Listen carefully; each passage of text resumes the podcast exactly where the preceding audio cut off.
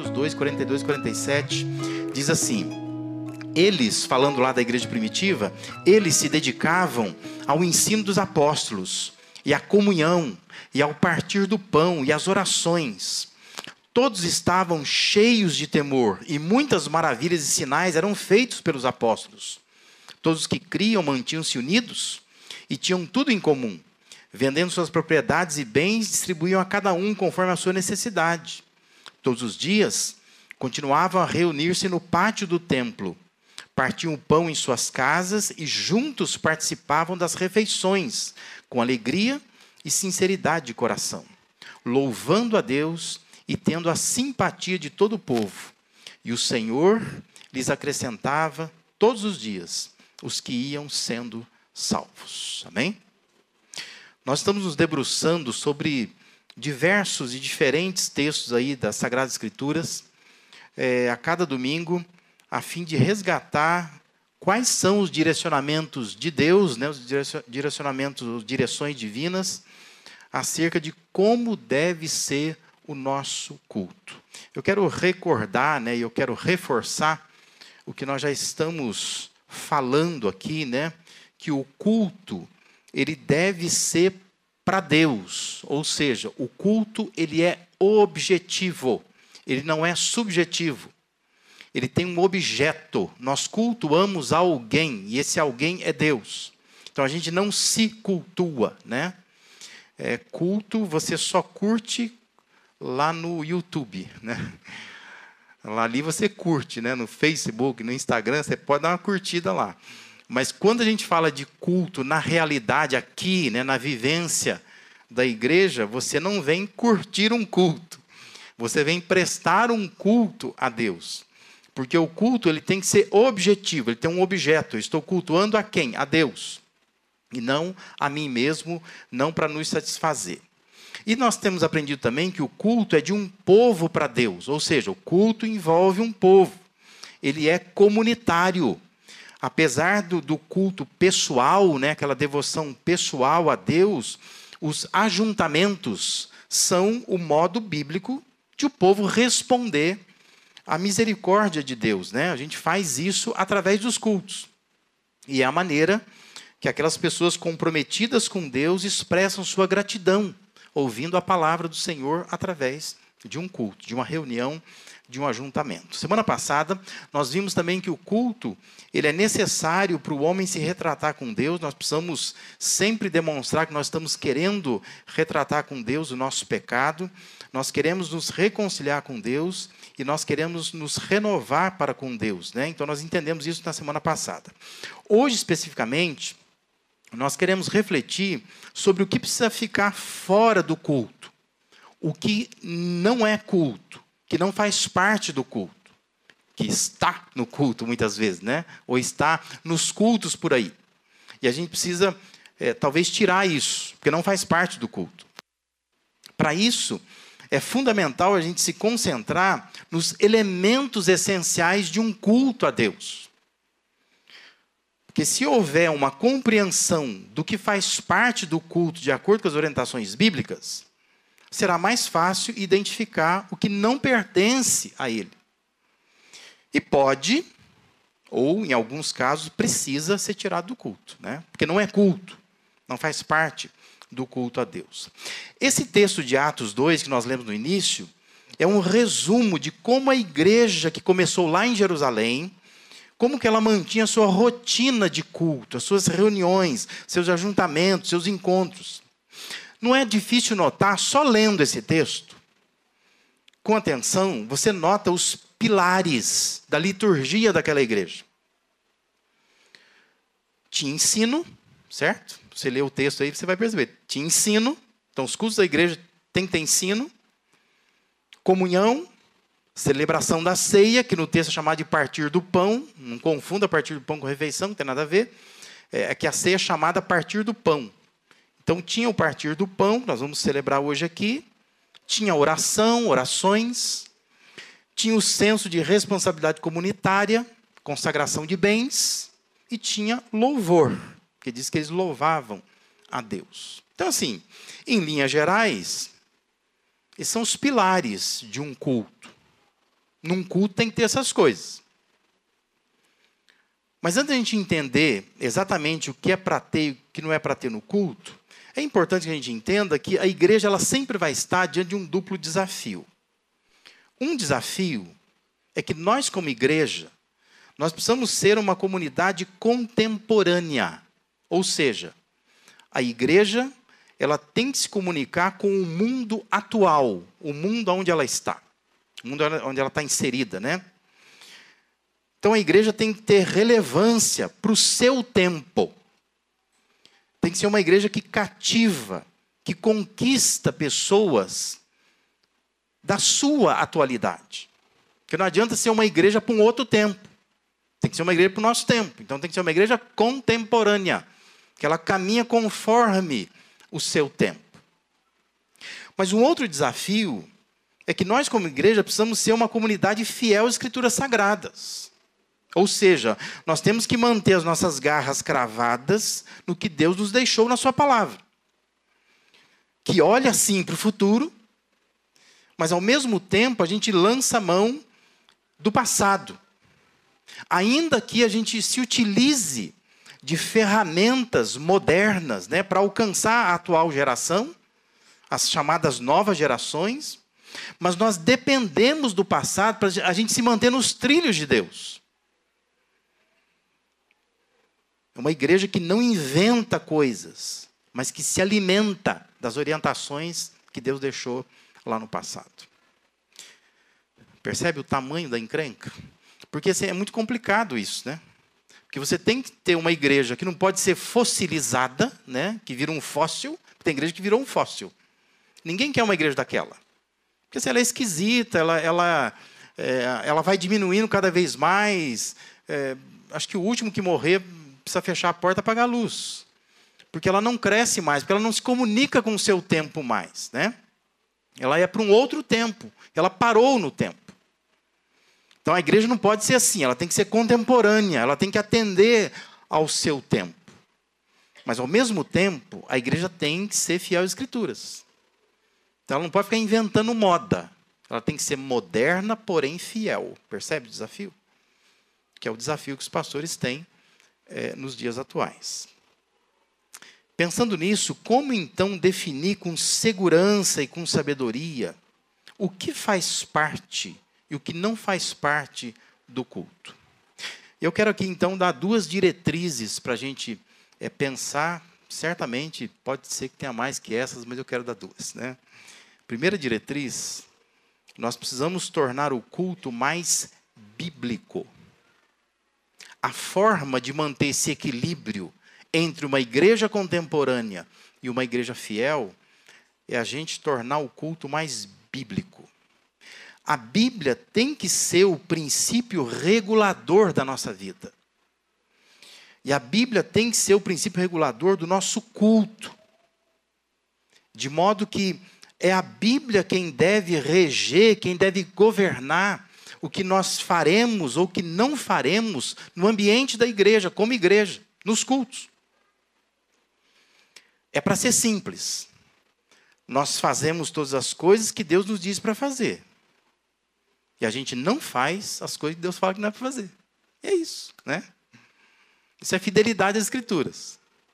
Então, o que, que deve ter num culto? O que a Bíblia fala que deve ter num culto que, que não deve ter num culto? Que a Bíblia fala que não é para ter num culto. Se a gente for uma igreja bíblica, a gente tem que tornar o culto mais bíblico. Quando nós olhamos para a descrição da rotina da igreja em Atos 2, 42 e 47, diz que aquela igreja partia do ensino. Diz que ela perseverava na doutrina ou no ensino dos apóstolos. E por estar, então, assentada sobre o ensino dos apóstolos, isso determinava como seriam todas as outras ações. Comunhão, as orações, louvor, contribuição, tudo isso era determinado por causa do ensino dos apóstolos. Entende? Então, o ensino era o principal, era, era o princípio daquela igreja. Começava pelo ensino. E aí então o ensino ia regando todas as partes da igreja. De modo que todas as ações da igreja elas vinham daquela fonte que é o ensino dos apóstolos. Ou seja, a Bíblia precisa regar todas as partes do culto. Cada parte do culto precisa refletir compromisso, fidelidade à palavra de Deus. Trocando em moedinha de um real, como então o culto será bíblico? O culto será bíblico se nós, no culto, lermos a Bíblia. Você não pode ter um culto que não se leia a Bíblia. Você vai falar assim, mas todo culto se lê a Bíblia. Eu não vou gastar muito tempo contando testemunhos meus. Mas eu já estive em igreja onde do início ao fim não se leu a Bíblia. Eu estava de férias, eu fui visitar um culto, uma igreja numa cidade, no outro estado, e do início ao fim, nenhum momento a Bíblia foi lida, nem no sermão do pastor. Porque o pastor citou a frase de um livro e ele falou a frase do livro, que não era a Bíblia o livro, né? Então, assim, é possível você ter cultos, você encontrar cultos onde a Bíblia simplesmente ela é deixada de lado. Você fica sentindo cheiro de Bíblia aqui e ali, mas Bíblia mesmo não tem. Né? Então, o culto será bíblico lendo a Bíblia. Conforme a versão da NVI, Paulo ele instruiu a Timóteo: dedique-se à leitura pública da Escritura. Quando Paulo está orientando Timóteo, ele está falando sobre a leitura pública. Ó, lê para o povo a Bíblia. Porque é importante que no culto se lê trechos da Bíblia. Porque às vezes é aquele trecho da Bíblia que muda, que transforma, que toca a vida da pessoa. Então, um culto bíblico tem que ler a Bíblia. Um culto bíblico tem que ter pregação da Bíblia. Segundo Timóteo 4,2, Paulo disse a Timóteo: prega a palavra. Em Atos 4,31 está registrado que depois de orarem, tremeu o lugar em que estavam reunidos, todos ficaram cheios do Espírito Santo e anunciavam corajosamente a palavra de Deus. A gente gosta de pensar no, no, lugar tremendo, a gente gosta de pensar o Espírito Santo enchendo, mas a gente esquece de perceber que anunciava a palavra de Deus. Cultos bíblicos são cultos onde se prega a Bíblia. No culto, nós buscamos então ouvir a voz de Deus por meio da exposição da palavra. Você não pode simplesmente pensar em igreja como um lugar onde não se prega a Bíblia, porque o culto bíblico tem que ter pregação da Bíblia. A gente precisa ter um culto bíblico orando biblicamente, né? Isto é, que haja orações e momentos de oração no culto que edifique as pessoas. Você não pode ter num culto todo mundo orando ao mesmo tempo, uma bagunça e não edifica ninguém. Por quê? que você tem que orar junto com todo mundo? Se tem alguém orando, você ouve a oração da pessoa, porque isso vai edificar a pessoa, né? E a gente sabe que orar em público é diferente de orar é, é, sozinho. Então, assim, é, é momentos confusos, turbulentos no culto não edifica. A igreja precisa de momentos de calmaria, de tranquilidade, orando biblicamente. Né? A pessoa está orando, prestando atenção no que ela está orando. Atos 2,42 diz que aqueles primeiros cristãos se dedicavam às orações. Nós precisamos, nos cultos, orar biblicamente. Nós precisamos cantar a Bíblia, né? Quando nós nos distanciamos da Bíblia, nossas músicas podem ser afirmações de desejos meramente humanos anseios por prosperidade, vontade de vingar, de se impor, de se afirmar. São canções que destinam, às vezes, amargura e não gratidão a Deus. Só um exemplo. Tem uma música que fala assim: Eu vou me assentar à mesa do rei, eu vou comer na mesa do rei, e todos que me humilharam vão me ver ali, e vão ter que saber que fui convidado sim. Gente, isso é amargura. Isso não é louvor a Deus. E tem muita música que fala desse jeito. Vou pisar na cabeça do inimigo. O inimigo vai ver. Quem não acreditou em mim agora vai ver. Mas o culto agora virou um momento assim, de você se vingar das pessoas, né? De se afirmar, de poder botar para fora os rancores que tem. Não. Nós precisamos cantar biblicamente, ou seja, cantamos canções que refletem textos bíblicos, conceitos bíblicos, princípios bíblicos. E é difícil. Quando a gente vai garimpar né, um repertório, não é fácil. Porque é uma tendência de músicas que são muito voltadas para o ser humano e não para Deus, né?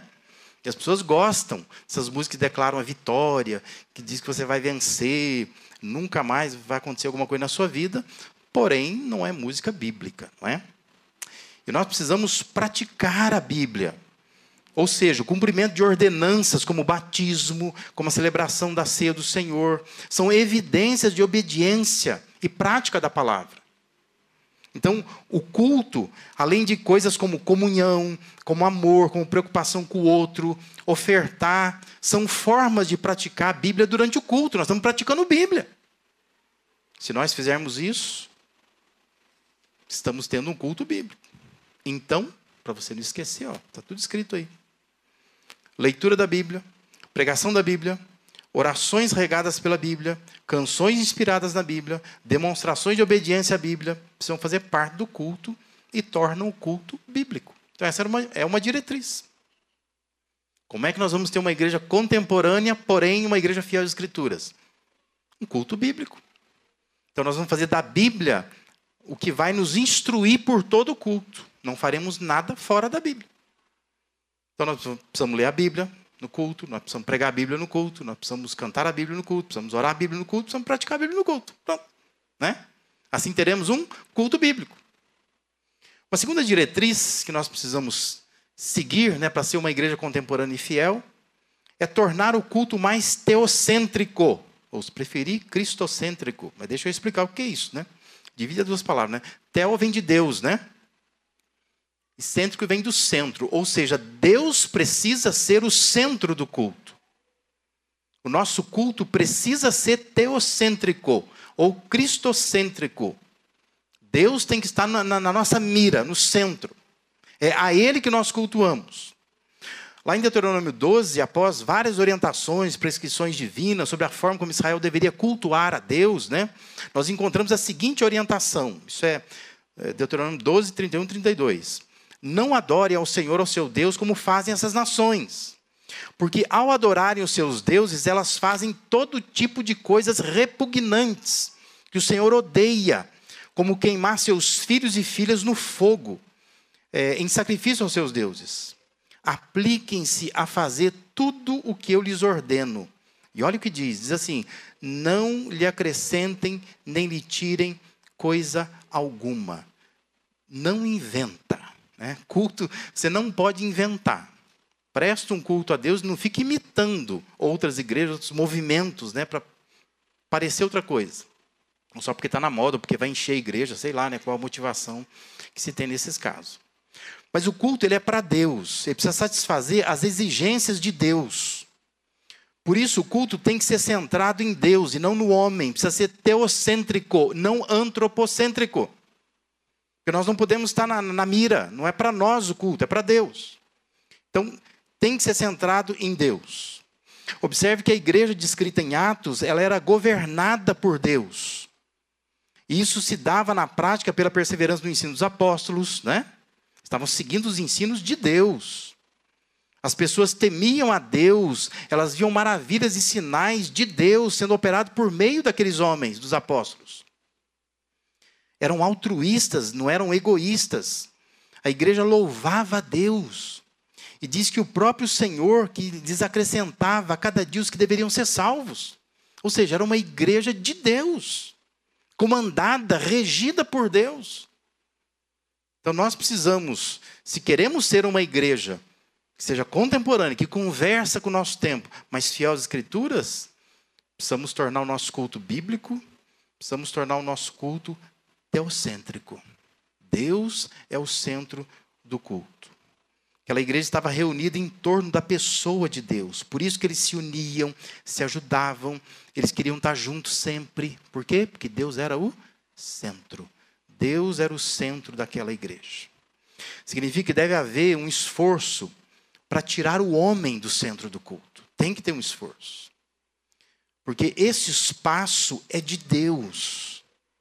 E homem nenhum deve ousar tirar uma glória que pertence a Deus.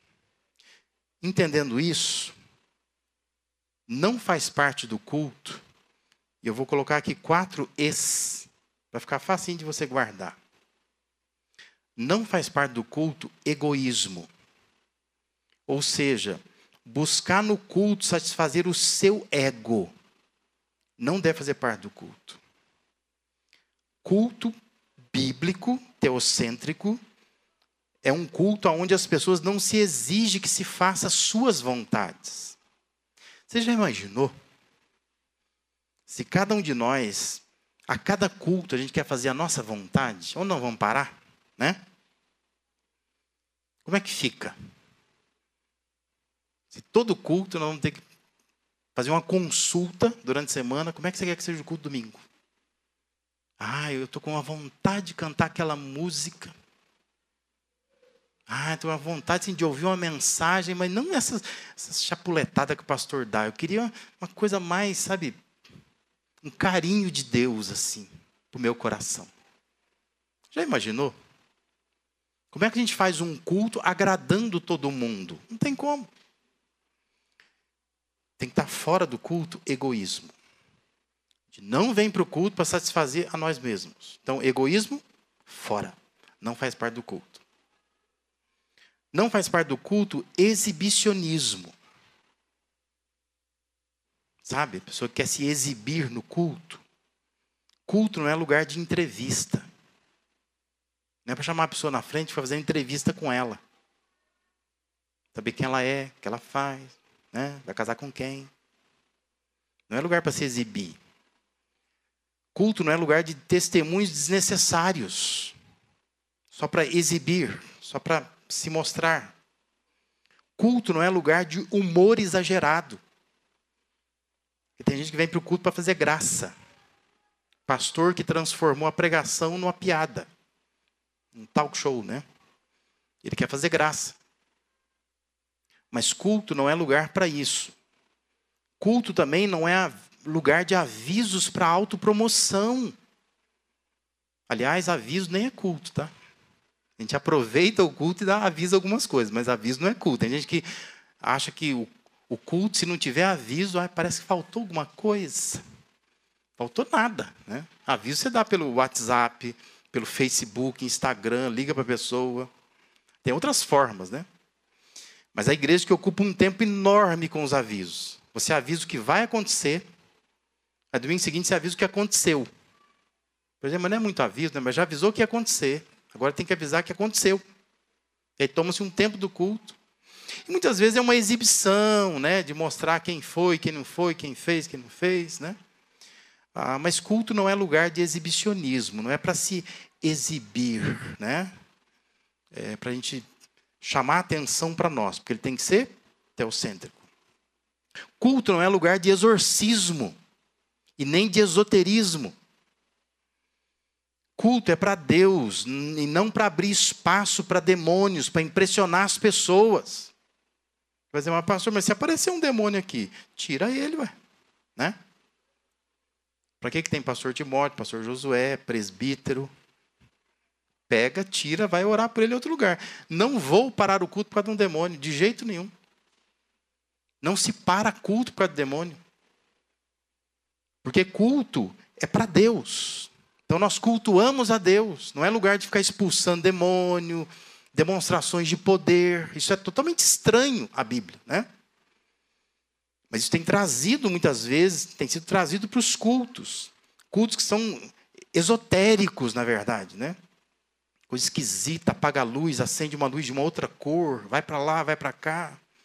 E fica mexendo com a gente, né? É uma coisa meio esotérica, quer levar a gente para um outro lugar, que não sabe onde é, né? Aliás, tem música que fala isso, né? levar a gente para o lugar secreto da adoração, ninguém sabe onde é, mas tem que levar, é um lugar secreto, tem um lugar secreto por aí que tem que se chegar lá. Culto também não faz parte do culto emocionalismo. No culto não se manipula o coração das pessoas em nome de Deus. Não é para fazer a pessoa tomar decisões precipitadas, votos impensados. Culto não é lugar para isso. Há líderes, eu chamo de líderes, não chamo nem de pastores, porque eu acho que pastor é uma outra coisa. Mas tem líderes que estão usando técnicas de psicanálise, técnicas da neurociência, para manipular o pensamento das pessoas. Culto tem que ser uma experiência consciente de buscar a Deus e encontrar Deus. É para saber o que está fazendo e não se perder no que está fazendo. Culto não é lugar de ficar girando, que agora é moda, né? A pessoa gira no culto. Começa a girar, girar, girar, girar. Se eu der dois giros, eu caio. É, se você tem labirintite, né?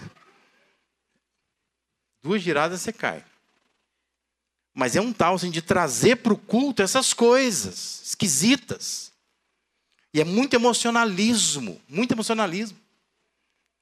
Eu já estive em igrejas que se gasta 20, 25 minutos fazendo apelo financeiro.